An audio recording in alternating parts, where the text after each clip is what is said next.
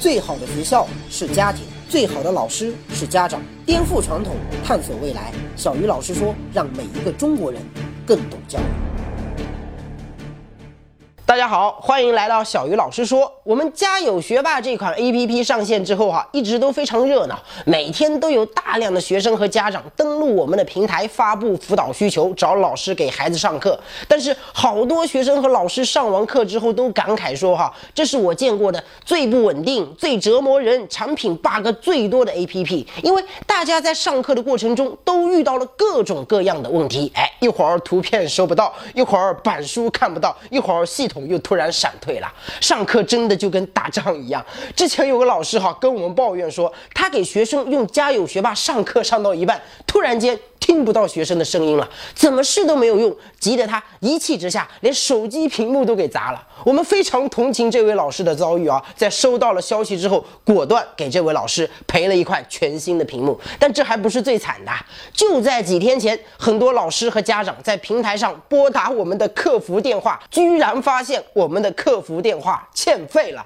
老天爷啊！一个正规公司的客服电话居然也能欠费，更要命的是，欠了费之后，我们还因为手续问题一直无法给号码充钱，导致我们的客服电话就这样一直欠着，把我们公司的行政小姑娘都给急哭了。当然啊，在创业过程中，这些困难都是家常便饭，我们早就已经习惯了。但即便是在这样的情况下，依然有那么多老师不断的主动通过各种各样的渠道推荐周围的学生和家长使用家有学霸找他上课，真的让我们。非常的感动。那为了方便大家，如果你在用家有学霸上课的过程当中遇到了任何奇葩的技术问题，欢迎你第一时间将这些问题通过小鱼老师说的微信公众号反馈给我们。是我们没有把产品打造的足够完美，是我们对不起大家。所以你想在上面怎么发泄？都可以。OK，下面正式开始我们今天的节目哈。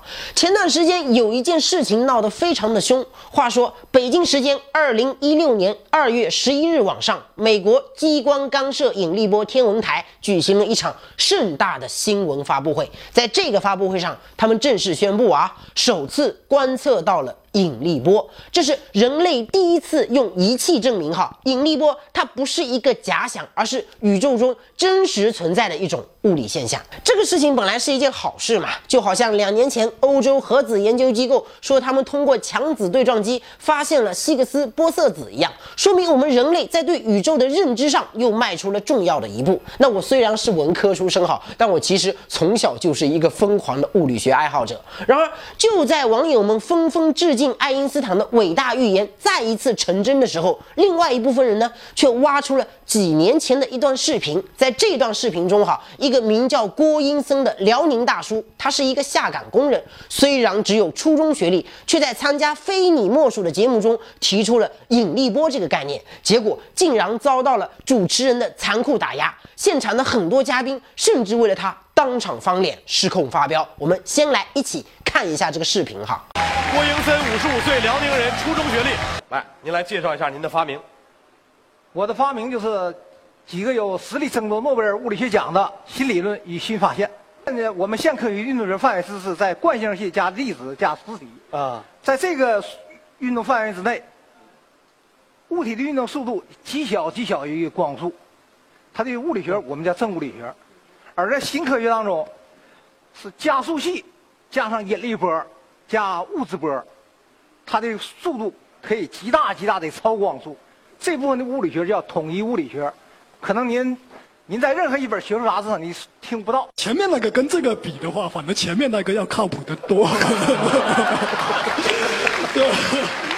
呃，我刚才看了呃他的介绍说是初中学历，我是觉得他可能连初中都没学好啊，就是可能只记住了几个这种术语啊，然后就开始乱用什么引力波、物质波。大哥，您怎么又拿出一张图来？我这你真是许怀哲，我刚摁，大哥这张图我们就看不懂了啊。好，这我来，这是什么？这是新的飞行力学。好好，过那个这位西友，我我可以和他解释一下吗？这这个新新的飞行力学当中有五级梯度施工，就五级五个阶梯施工。是郭先生，你刚刚我说没用，因为大家都听不懂。不是您说的是到如果觉得自己呃发现了重大的科学发现，应该是写成论文交到学术期刊。这位 CEO，呃，这位 CEO，你告诉赶你赶紧告诉郭先生，你不想了解了，你不快快，你不想了解了。我不说话了啊！我不说话，他不想。呃，咱们先折叠起来啊！还是那句话，老话啊。救人要紧，救救人要紧，悬崖勒马，悬崖勒马。您搞那东西，我可能永远也不理解。但是您刚才打击方舟子的时候那个态度，我顶您。谢谢谢谢。这个世界就要争论。我要和大家说的还下面还有一句话。这个呃，科学的争论要遵循这种科学的规范来，是不是说我们两个人之间的事？为什么老要第一个要救我啊？救我挺你的，老郭。老郭，老郭，我求你了，不讲了啊！我我把这给您，我不要。我绝对不抢夺您的。不是这个老郭，我觉得郭大哥，我觉得我这岁数的讲两句，比你小不了多少。我为什么还练着能？对，我觉得你把这个当成你生命的一种乐趣和追求。挺有意思啊！所以这人活着啊，一生啊，得找到自己的乐趣，得有乐，得有乐。这个乐趣的前提是不要影响生活。他现在连生活都已经过不下去。所以说你这个吧，我觉得我特别，呃，我同意老师的意见啊，把当成乐趣可以。而且我觉得科学幻想，幻想是好事儿，没幻想哪能实践呢？你说嫦娥，哎呦，现在有宇宙飞船了。这都是一曾经人们想，今天实现了。是，我我，但是它一定要建立在一个科学的实实在在的基础上。没错没错，这是必须的。都灭了灯了，不是？我是这样，救人要紧，救人要紧。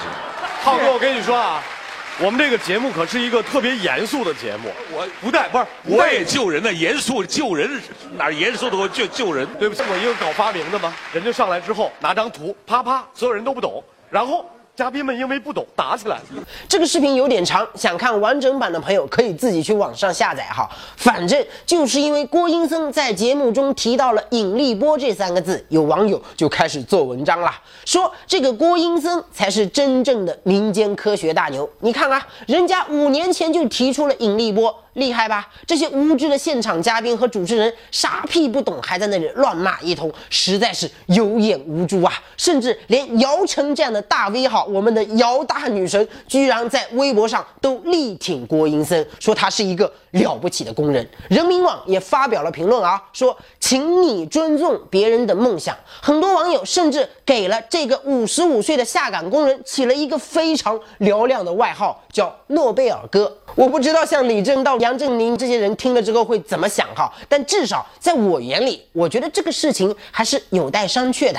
首先，我觉得那篇文章的标题就特别的奇葩，什么五年前节目中他手提引力波。遭嘉宾嘲讽，如今他们都欠他一个道歉，这简直莫名其妙嘛！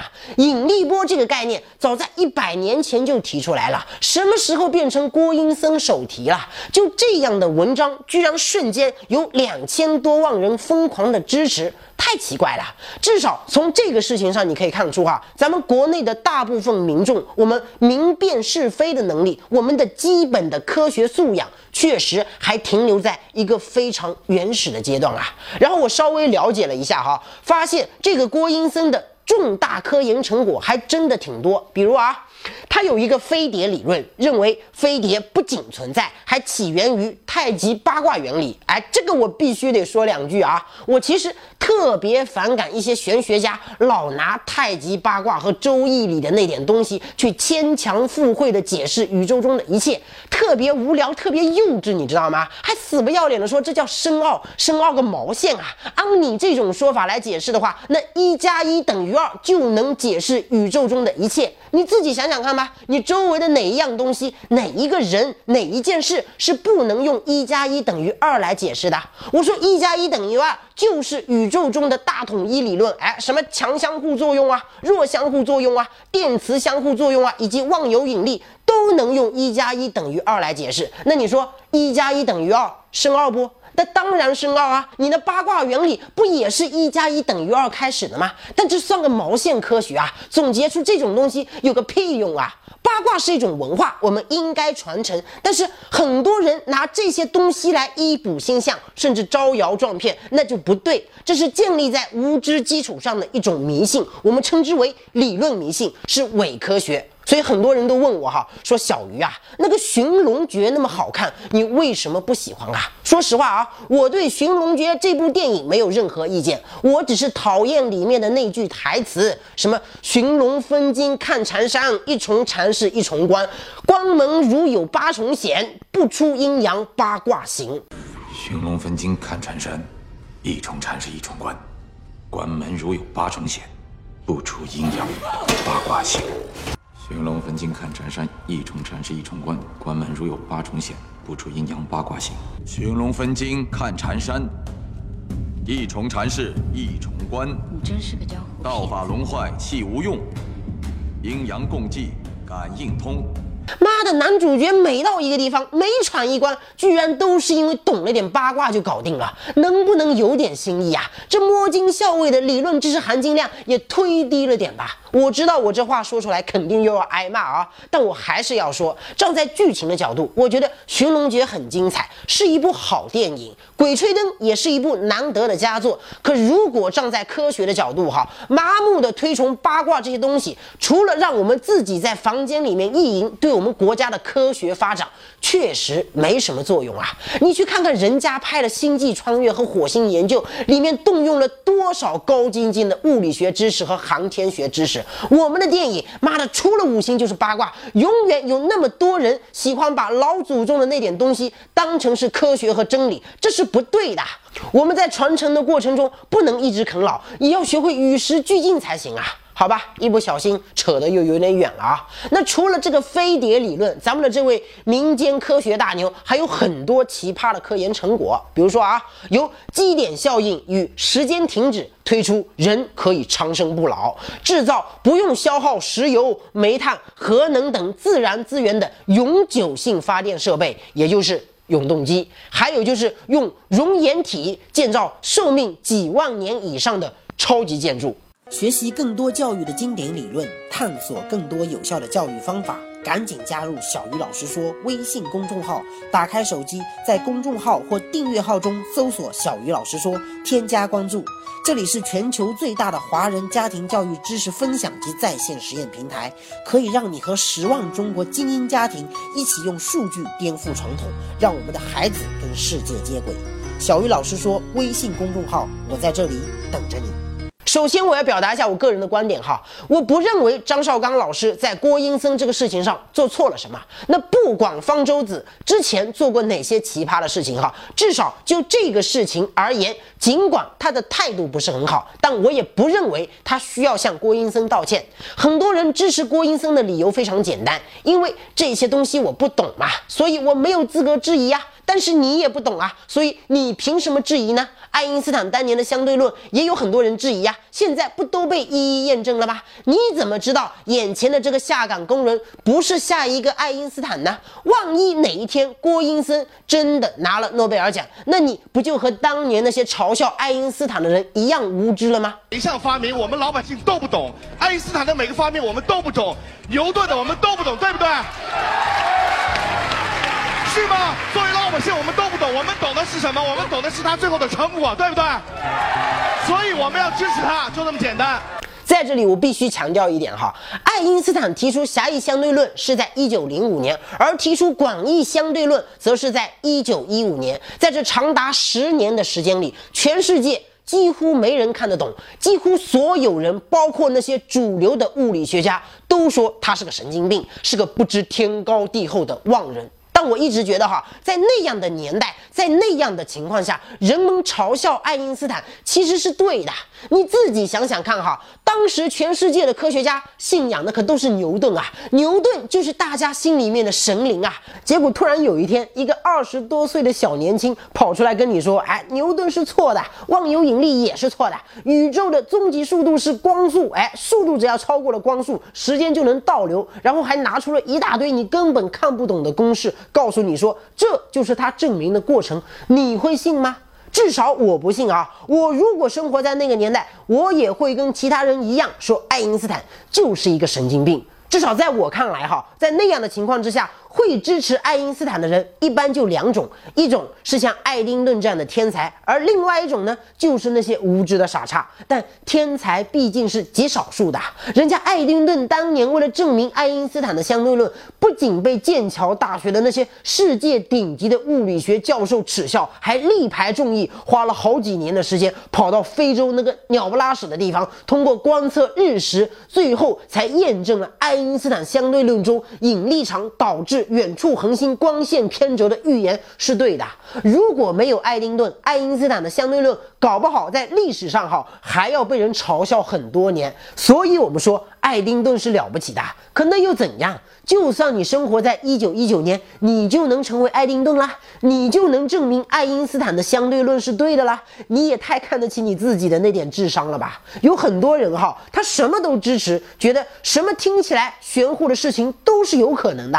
但很多时候，我们必须承认啊，理性的。错误的反对比无知的麻木的支持对这个社会的帮助要大得多。我们不指望你能够成为爱丁顿，你也别往自己的脸上贴金，以为自己就是爱丁顿。我们只希望你能够理性一点，不要被那些谣言蛊惑，不要被那些别有用心的人利用，否则只会害人害己呀！我在这里绝对不是要去否定郭英森的理想，更不是说下岗工人不能去研究科学。真不是这个意思啊！你可以有你自己的理想，别人也不应该鄙视你的理想，但你不能用你的理想去绑架别人，更不能靠强迫别人支持你那些不切实际的理想而生存，要不然你不就成骗子了吗？我们经常可以在一些国内的媒体上看到很多所谓的民间高人哈，他们一会儿证明了。哥德巴赫猜想、费马大定理，一会儿推翻了相对论和万有引力，一会儿又发明了什么长生不老药，治愈了艾滋病。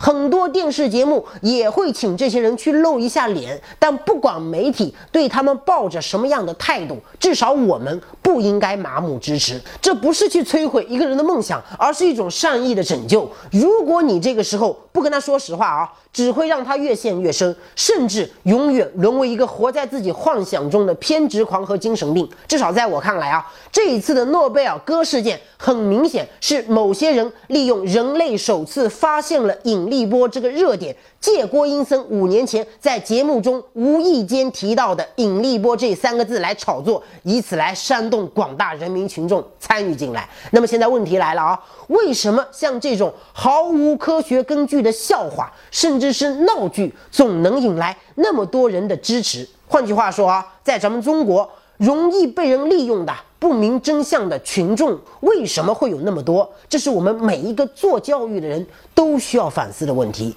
我们做了一个总结哈，像诺贝尔哥这类事件的发生，基本上都有三个明显的特征。首先就是这一类新闻往往看上去正义凛然，或者说威胁到了你的利益。比如啊，你经常看到微信群里面有人喜欢转发类似的帖子，最后一句话经常是这样的：是中国人一定要转，有良心的人一定要转，有爱心的人一定要转。我看到很多网友啊，特别喜欢转发这类帖子，但如果你仔细研究，就会发现这种啥啥啥就一定要转的帖子，基本上属于凭空捏造的煽动帖。还有一种更可恶啊，署名是不转就那个啥啥啥什么。不转，全家死光光；不转，三天之内就出车祸。哎，这个太拙劣了，简直就是没有道德底线啊！完了还要给你加一句啊，不好意思啊，我也是手贱，不小心点开才看到的。这些固定句式，要么就是煽动你的正义感或者爱国热情，要么就是绑架你的利益，威胁你的人身安全。反正我之前只要看到有人在我的微信朋友圈里面转发这种拙劣的谣言帖哈，我基本上都会站出来骂他。其实，在中国。专门有那么一群别有用心的人，每天在那里制造这些乱七八糟的煽动帖。最奇葩的是，这些一般人其实只要稍微有点常识，稍加考证就能辨别真伪的东西，竟然永远有那么多人在疯狂的转发，上当受骗，实在是让人匪夷所思。其次，这一类谣言往往有一定根据，但永远不需要你用大脑去思考。我相信很多人都见过很多关于李白和杜甫的那种寓言藏头诗，哈，什么日暮沧桑兰舟小。本无落霞做金泉，哎，去年落叶缘分定，死水未央人却亡。然后你把首尾四个字加在一起，就是日本去死，小泉定亡。就同一首诗哈，还有很多其他的版本，什么北京奥运、四川地震、日本地震、家乐福湾。你看啊。这些谣言基本上都是跟着社会热点走，而且往往有一定根据。包括刚才的诺贝尔哥啊，有视频为证啊。很多谣言现在都已经开始 P 图了，但是他们再怎么有根据，只要你稍加求证，就不可能会被蛊惑。实在不行，你百度一下也能查出个八九不离十啊。这个事情再次证明啊，我们无知不是因为我们真的笨，而是因为我们懒。第三，这一类谣言往往喜欢给出大部分人心里都想要的结论啊。每个人都有猎奇心理嘛，所以越是离谱的结果，往往越容易获得我们的关注。我记得我曾经看到过一条新闻哈，说一个女生怀孕生下来十几只半人半鼠的怪物。好端端的一个人生出了一窝老鼠，你说是不是很离奇啊？当你点开新闻之后哈，人家还真的说的头头是道，里面有图有真相，有时间有地点有人物，一切都写得清清楚楚，还解释的特别合理。因为这个女生用过被老鼠咬过的卫生巾之后就怀孕了，然后呢就生出了一窝老鼠。我看到朋友圈里面很多家长啊都转发过这条新闻，但是你稍微有点。常识就应该知道，不同物种之间不能繁衍后代，这是一个最最基本的遗传学常识啊！即便是马和驴生出来的骡子，狮子和老虎生出来的狮虎兽，也是有基因缺陷的，而且它们还是同科杂交。人和老鼠，一个是哺乳类，一个是啮齿类，而且体型还相差了几百倍，怎么可能自然受精呢？即便是我们现在最先进的克隆技术，也实现不了啊！如果这都能行的话，那满大街都是什么美人鱼啊、美人马啊、美人猪啊、美人狗啦，还有什么肯德基的那个鸡哈，为了生产更多的鸡翅，打了激素之后呢，就长出了六个翅膀。包括之前视频里面的那个郭英森，一个下岗工人，凭着满腔热血成为诺贝尔奖得主，逆袭那些主流科学家，这不就是我们每一个人？最想看到的结果吗？因为这种猎奇心理，因为这种屌丝逆袭，满满足了大部分人的心理需求，所以我们自然而然的就更容易去关注、去支持。但也就是我们这些麻木的关注和支持，容易丧失理性，被人利用，最终危害社会啊！第四，这一类谣言总喜欢针对我们的知识盲点，那些我们想知道结果却又暂时不知道结果的事情，总是会成为。谣言的重灾区，比如啊，当时 M H 三七零这架飞机凭空消失的时候，我就跟我周围的朋友说啊，我说你放心，用不了三天，肯定会有无数个关于 M H 三七零真相的解密版本出现。果不其然，没过几天哈，你在酒桌上跟别人聊天的时候，几乎每一个人都说的头头是道。哎，一会儿说美国人干的，一会儿说日本人干的，一会儿又说马来西亚干的，甚至有人说是外星人干的。而且每一个人在推出结论的时候，都是摆事实讲道理，说的有模有样。因为网上的那些谣言帖，就是那些别有用心的人专门编造出来，满足你的求知欲的呀。他要他的人气，你要你的结论，何乐而不为呢？你包括人死后有没有灵魂这类权威科学家尚没有证明结果，却又是大部分人都想知道答案的东西，基本上一定会成为谣言的重灾区。这个时候，我们一定要摆正心态啊！除非有权威的机构官方公布的结果，否则那些乱七八糟的版本，我们听听就好了，没必要当真。那为什么在中国会有那么多人容易被这些毫无根据的谣言所蛊惑呢？从根本上说，肯定是因为大部分国人缺乏基本的科学素养。我一直觉得啊，科学素养是我们的孩子实现人格独立、立足于二十一世纪的最重要的品质之一。那导致我们中国人缺乏科学素养的主要原因到底是什么？中国家长和老师究竟该怎么做才能提高孩子的科学素养呢？下期节目答案为你揭晓。如果你想马上找到全国各地优秀的名师，用手机给孩子一对一上课辅导，欢迎你下载“家有学霸 ”APP 来体验一把用手机上课的乐趣。拥抱新技术，必将让学习变得更简单。我是家有学霸的 CEO 于泽斌。小鱼老师说，每一个中国人都应该更懂教育。今天的节目咱们先聊到这里，下期节目再见。